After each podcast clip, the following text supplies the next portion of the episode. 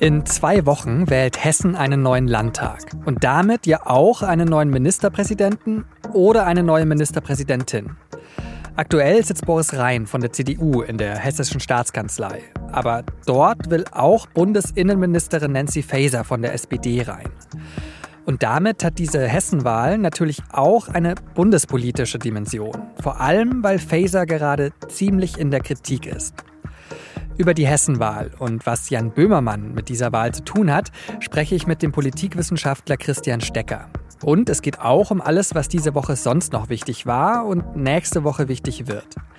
Sie hören auf den Punkt am Wochenende, ein Podcast der Süddeutschen Zeitung. Ich bin Johannes Korsche. Schön, dass Sie dabei sind.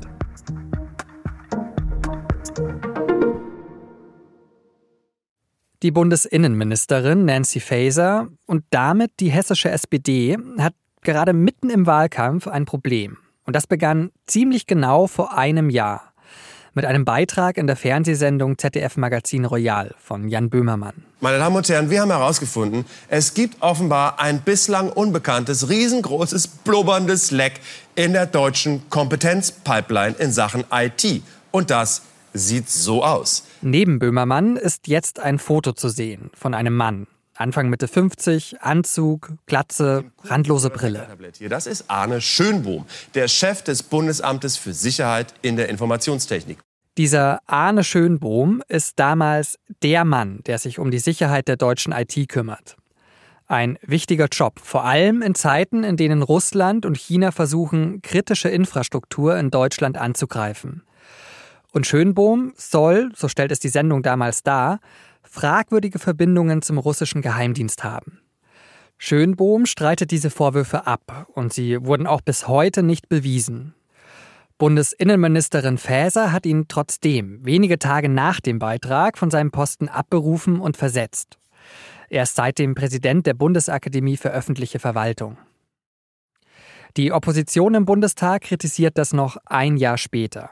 Schönbohms Versetzung sei zu voreilig und nicht gerechtfertigt gewesen. Außerdem wirft sie Faeser vor, dass sie den Verfassungsschutz instrumentalisiert habe, auf der Suche nach belastendem Material zu Schönbohm. Faeser weist das wiederum zurück, genauso wie der Chef vom Verfassungsschutz, Thomas Haldenwang. An diesem Mittwoch wurde Nancy Faeser dann von Bundestagsabgeordneten zu dem Fall befragt. Da hat sie diese Versetzung damit begründet, dass sie das Vertrauen in Schönbohm verloren habe.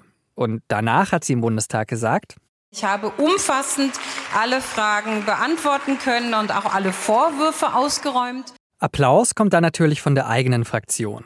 Die Union will jetzt aber prüfen, ob es einen Untersuchungsausschuss zu der Sache geben könnte. Quasi als Drohkulisse. Und was hat das jetzt alles mit der Hessenwahl zu tun? Naja, Nancy Faeser tritt dort ja als Spitzenkandidatin der SPD an.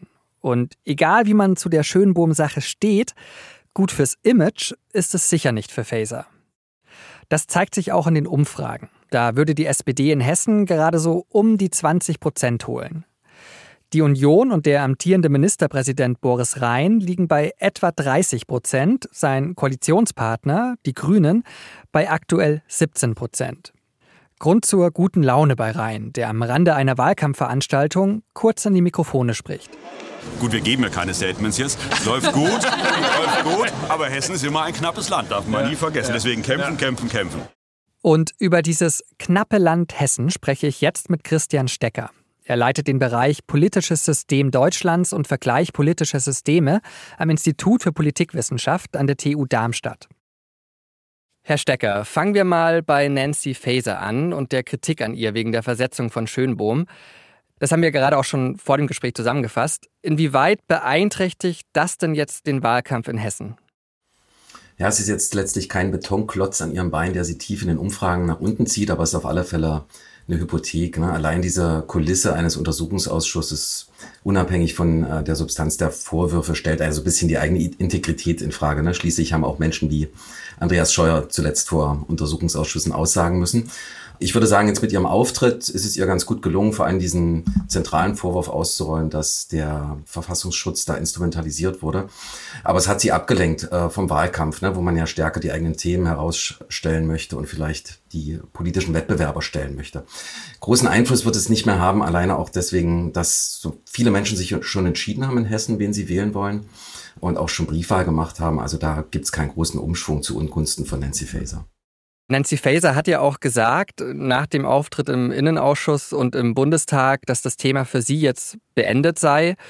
Wie sehen Sie das? Ist es das auch, gerade in Hessen im Wahlkampf? Also spielt jetzt für den Wahlkampf nicht mehr so die große Rolle. Ich denke, es ist ja gelungen, diesen zentralen Vorwurf abzuräumen, dass da der Verfassungsschutz instrumentalisiert wurde und normalerweise würde man auch schärfere Stimmen aus der Opposition hören, die ihren Rücktritt fordern oder dergleichen. Das habe ich jetzt nicht vernommen, aber das spielt jetzt für den Wahlkampf keine Rolle mehr. Vielleicht ganz allgemein, ist es eigentlich ein Vorteil oder ein Nachteil für die SPD in Hessen, dass Faeser ja Bundesministerin ist und eben auch Spitzenkandidatin? Da gibt es letztlich zwei Seiten dieser Medaille. Also ich würde sagen, der Vorteil überwiegt, weil wir bei den Landtagswahlkämpfen sehen, dass der Amtsinhaberbonus und die Bekanntheit einfach wahnsinnig wichtig ist. Und Boris Rhein hat ja letztlich ähm, strategisch klug äh, von Volker Bouffier übernommen, um sich genau diesen Amtsinhaberbonus, diese Bekanntheit aufzubauen. Und wäre man da jetzt mit einem No-Name in die Schlacht gezogen, dann würde man wahrscheinlich noch schlechter aussehen. Also es war schon sinnvoll, die Bekanntheit von Nancy Faeser für diesen Wahlkampf auch zu nutzen. Das hat natürlich auch Nachteile. Ne? Nancy Faeser ist dann relativ stark mit der aktuellen Unbeliebtheit der Ampel äh, auch verknüpft. Sie ist relativ stark mit dem Migrationsthema verknüpft, wo viele Menschen große Probleme sehen, die sie eben nicht gelöst hat und auch nicht alleine lösen kann. Aber ich würde sagen, insgesamt, weil Bekanntheit wirklich so wichtig ist bei Landtagswahlkämpfen, überwiegen hier noch die Vorteile. Jetzt haben Sie gerade schon den amtierenden Ministerpräsidenten Boris Rhein angesprochen. Dann schauen wir auch mal auf ihn. Also er ist ja ins Amt gekommen, hat das Amt sozusagen geerbt von Volker Bouvier im Mai 2022. Was ist denn das für ein Ministerpräsident? Wofür steht der? Also wenn wir uns das mal historisch ansehen und uns daran erinnern, dass äh, die hessische CDU Charaktere wie Roland Koch äh, hervorgebracht hat, also die sehr stark polarisieren. Und auch Volker Bouffier galt am Anfang als sehr harter Hund, der dann wiederum die Koalition mit den Grünen äh, eingeläutet hat, ist Boris Rhein tatsächlich ein sehr ausgleichender Charakter. Hat das auch als Landtagspräsident natürlich zelebriert, er letztlich so eine eher überpolitische Position.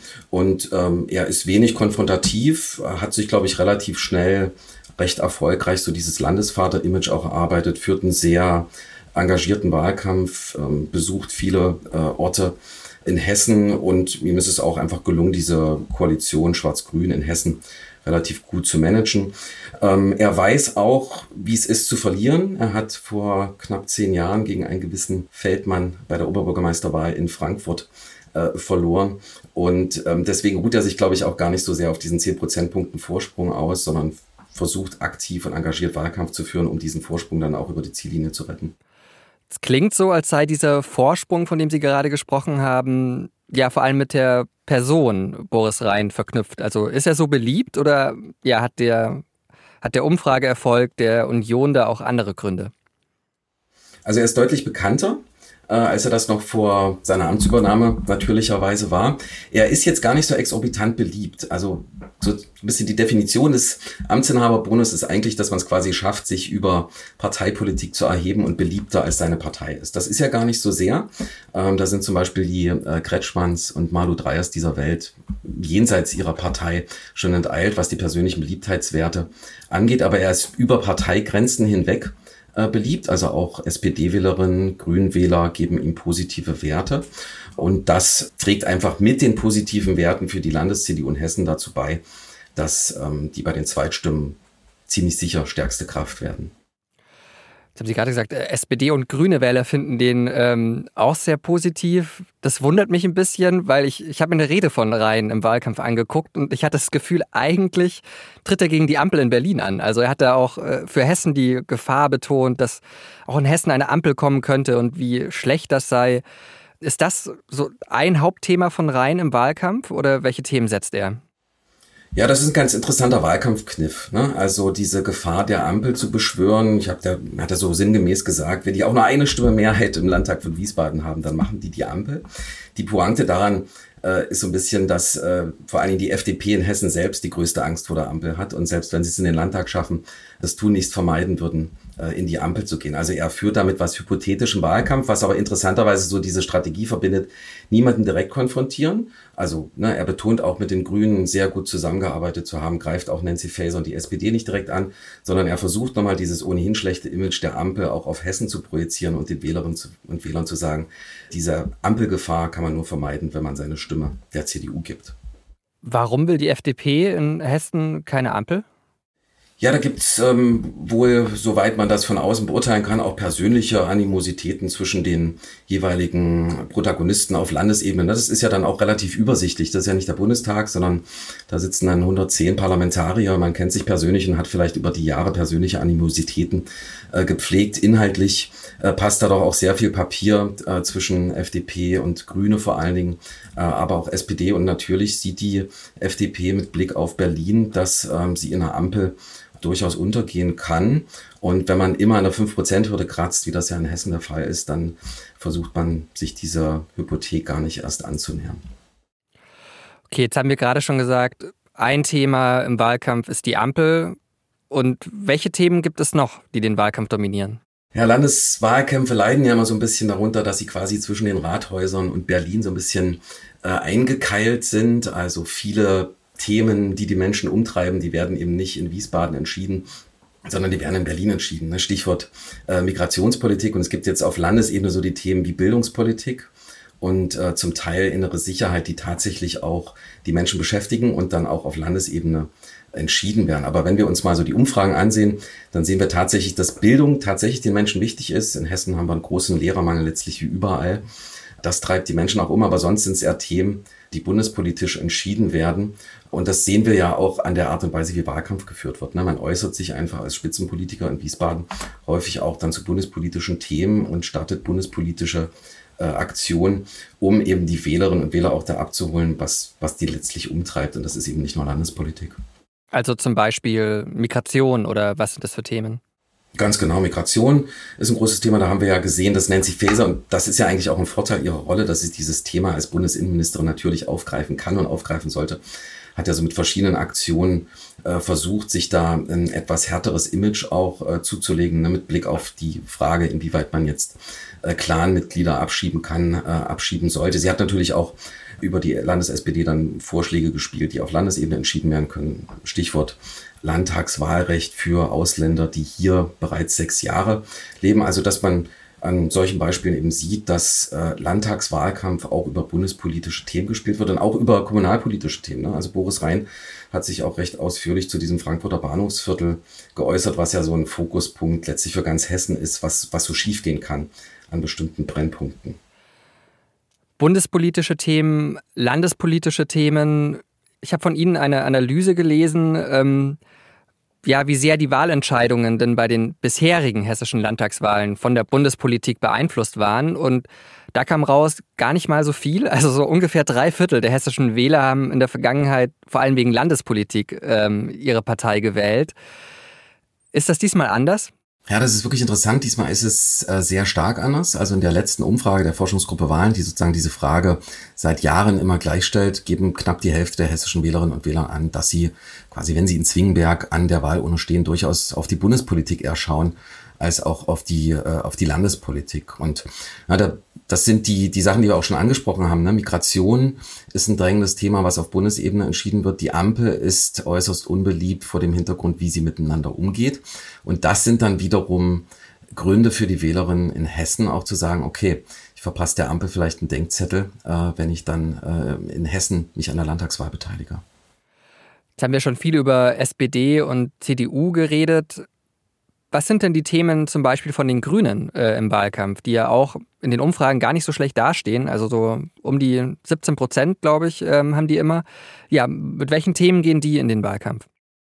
Ja, interessanterweise äh, spielt auch da Bundespolitik wieder eine Rolle. Also Tarek Al-Wazir hat sich relativ stark einmal von der Ampel, aber auch so ein bisschen von den Bundesgrünen abgegrenzt und er strebte eigentlich seit langem das Ministerpräsidentenamt an und es war vor ein paar Monaten auch gar nicht so unrealistisch, ja, bis dann der sogenannte Heizungshammer auch so ein bisschen die Grünen in den Umfragen nach unten drückte. Also es gibt eine gewisse Distanz, ähm, die man versucht äh, zu signalisieren zu den Grünen und zur Ampel. äh, im Bund. Und dann spielt man natürlich die wichtigen und klassischen Grünthema, also Sensibilität für Klimawandel, auch eine Abgrenzung zur Union, was so ökologische Landwirtschaft äh, angeht. Aber auch hier ist so ein bisschen das Problem für die Grünen wie auch für alle Herausfordererparteien in Hessen. Es gibt einfach nicht das große landespolitische Thema oder der große äh, Themenumschwung, der bestimmten Akteuren dann auf Landesebene in der Opposition besonders nutzt. Profitiert von dieser Fokussierung auf die Bundespolitik dann auch die AfD? Ja, mit Blick auf das Migrationsthema muss man das wohl feststellen. Ne? Das ist ja so dieses gaulandsche Diktum, dass eine Flüchtlingskrise letztlich ein Segen für die AfD ist, sofern man die Probleme regierungsseitig nicht löst oder auch lösen kann.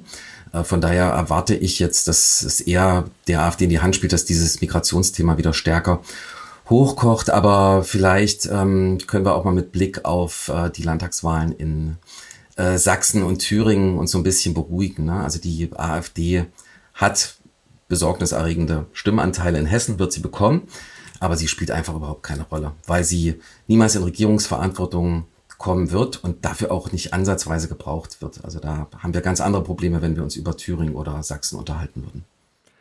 Apropos Thüringen oder Sachsen, beziehungsweise auch Brandenburg, da wird ja nächstes Jahr gewählt. Ähm, und vielleicht in diesem Kontext, wie wichtig ist denn die Hessenwahl für die Union? Also ich denke da auch an den Bundesrat zum Beispiel, wo die Vertreter der Bundesländer ja die Bundesgesetze mit beeinflussen können und die Union ja da gerade ja eine Mehrheit der Stimmen organisieren kann, um Ampelgesetze auch im Zweifel mal zu blockieren. Also wie wichtig ist es denn für die Union, Hessen zu halten, sage ich mal? Mhm. Also Bundesratsstimmen sind immer nett, vor allen Dingen, wenn man als Partei dann im Bund in der Opposition sitzt. Die Union kann aktuell mit einer letztlich Minderheit von Stimmen im Bundesrat Entscheidungen der Ampel blockieren. Also ganz kurz, da muss man schon ein bisschen in die Details reinsteigen. Zustimmungsgesetze brauchen eine absolute Mehrheit im Bundesrat. Wenn sich eine Länderkoalition nicht einig ist, dann enthält die sich, was aber de facto eine Nein-Stimme ist. Ja, also selbst wenn die Grünen äh, in Hessen eine Ampelvorlage im Bundesrat unterstützen wollen, dann sagt die CDU, wir sind dagegen, das Land enthält sich und die fünf Stimmen von Hessen fehlen dann für diese absolute Mehrheit im Bundesrat.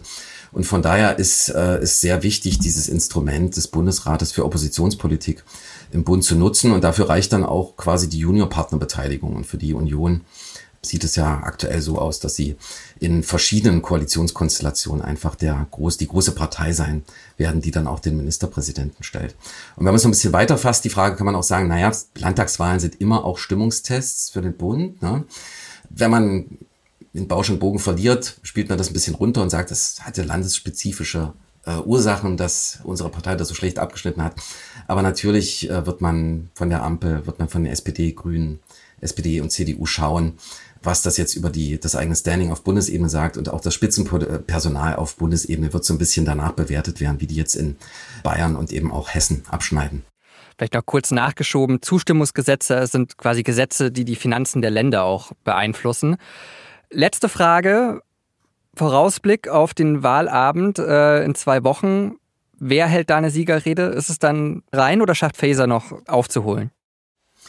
Ich halte es für sehr unwahrscheinlich, dass Feser das noch schafft aufzuholen. Es haben sich nach letzten Umfragen schon wirklich viele entschieden. Viele haben schon Briefwahl gemacht. Also der Drops ist so ein bisschen gelutscht.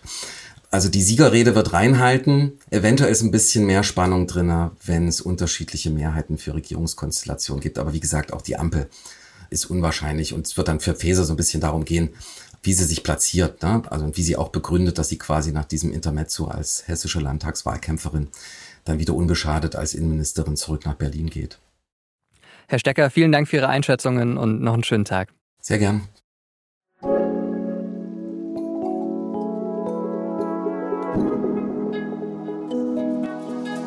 Meine gute Nachricht der Woche beginnt im Supermarkt, beim Einkaufen. Und erstmal bei einem Problem.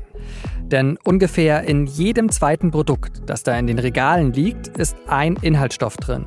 Palmöl in Gebäck, Schokoriegeln, Fertiggerichten und auch in Kosmetikartikeln. Das hat die Umweltorganisation WWF Deutschland 2020 ausgerechnet. Ein Problem ist das vor allem, weil Regenwald abgeholzt wird, um Platz zu haben für die riesigen Ölpalmenplantagen. Und das könnte sich jetzt ändern. Ein Forscherteam aus Edinburgh hat eine Alternative für Palmöl entwickelt. Sie nennen das Palmalt und sagen, dass es umweltfreundlicher und sogar gesünder ist. Die Zutaten für Palmalt, ein Nebenprodukt der Leinsamenindustrie, pflanzliche Fasern und Rapsöl. Alles, was man für die Herstellung von Palmalt braucht, das kann man also in der EU produzieren. Es gibt also keinen Grund mehr, dafür den Regenwald abzuholzen. Laut dem Forscherteam gibt es bereits Gespräche mit Zitat einer Vielzahl von Partnern, um die Palmölalternative auf Industrielevel einzuführen. Das klingt doch hoffnungsvoll.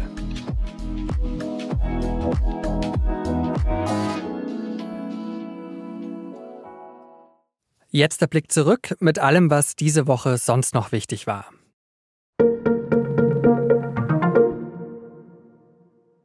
Die Covid-Infektion ist keine Erkältung. Das ist keine Kleinigkeit. Für Menschen über 60 oder Menschen mit Risikofaktoren kann die Krankheit so verlaufen, dass auch schwere Verläufe möglich sind. Bundesgesundheitsminister Karl Lauterbach hat sich am Montag mit einem neuen, angepassten Corona-Impfstoff erneut impfen lassen. Den gibt es seit Anfang der Woche. Die STIKO empfiehlt Menschen, die zur Risikogruppe für schwere Verläufe gehören, sich impfen zu lassen. Aktuell stecken sich wieder mehr Menschen mit dem Coronavirus an als in den vergangenen Monaten. Am Dienstag hat Aserbaidschan die mehrheitlich von Armeniern bewohnte Enklave Bergkarabach militärisch angegriffen. Dabei sollen mindestens 27 Menschen ums Leben gekommen sein, darunter wohl auch Kinder. Am Mittwoch wurde eine Feuerpause vereinbart. Der armenische Präsident Nikol Pashinyan hat betont, dass nun die russischen Truppen in der Gegend für die Sicherheit der Armenier verantwortlich seien. Russland gilt als Schutzmacht von Armenien und hat in Bergkarabach eine sogenannte Friedenstruppe stationiert. Am Donnerstag haben sich dann Vertreter der aserbaidschanischen Regierung mit Vertretern Bergkarabachs zu Friedensgesprächen getroffen. Bundeskanzler Olaf Scholz hat bei der UN-Vollversammlung in New York eine Rede gehalten. Dabei hat er Putin erneut aufgefordert, den Angriffskrieg gegen die Ukraine zu beenden. Und er hat für eine Reform der UN geworben. Eine weitere Zukunftsfrage ist, wie die Vereinten Nationen selbst die Realität einer multipolaren Welt abbilden. Bisher tun sie das nicht ausreichend. Nirgendwo ist das so augenfällig wie bei der Zusammensetzung des Sicherheitsrats. Dort gebühre Afrika, Asien und Lateinamerika mehr Gewicht, hat Scholz gesagt. Bisher sind im Sicherheitsrat die fünf ständigen Mitglieder Frankreich, Russland, die Vereinigten Staaten, China und das Vereinigte Königreich mit einem Vetorecht bei Resolutionen ausgestattet. Das heißt, Russland kann zum Beispiel Resolutionen zum Ukraine-Krieg in dem Gremium im Alleingang blockieren. Der DFB hat am Freitag auf einer Pressekonferenz den neuen Bundestrainer vorgestellt, Julian Nagelsmann. Der war zuletzt bis März 2023 Trainer beim FC Bayern München. Und jetzt soll er die Nationalmannschaft zur Europameisterschaft in Deutschland 2024 führen. Bis zur Heim-EM hat Nagelsmann vor allem ein Ziel. In den Monaten zur EM hin eine Vorfreude zu entwickeln und dann eben das zu nutzen, dass wir zu Hause spielen dürfen. Äh, in einem großartigen Land mit hoffentlich großartigem Ausgang der selbigen Heim-EM. Die ersten beiden Spiele als neuer Nationaltrainer stehen für Nagelsmann schon im Oktober an. Da reist die DFB-Auswahl für Spiele gegen die USA und Mexiko in die Vereinigten Staaten.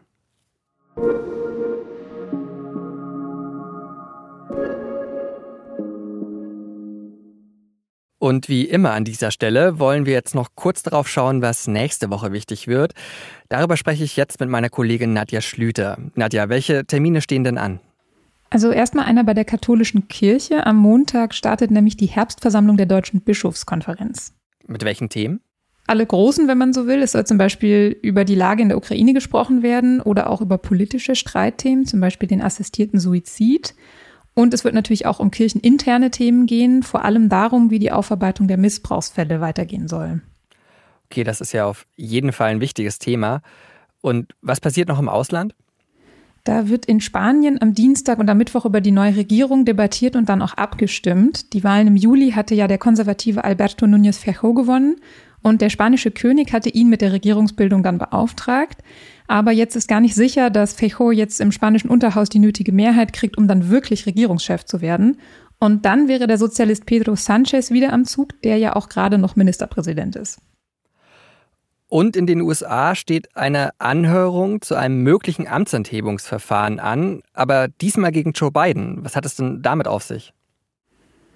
Ja, genau, da haben die Republikaner diesmal Ermittlungen angestoßen. Sie sagen nämlich, dass Biden an illegalen Geschäften seines Sohnes beteiligt gewesen sein soll. Alles klar, vielen Dank, Nadja. Sehr gerne.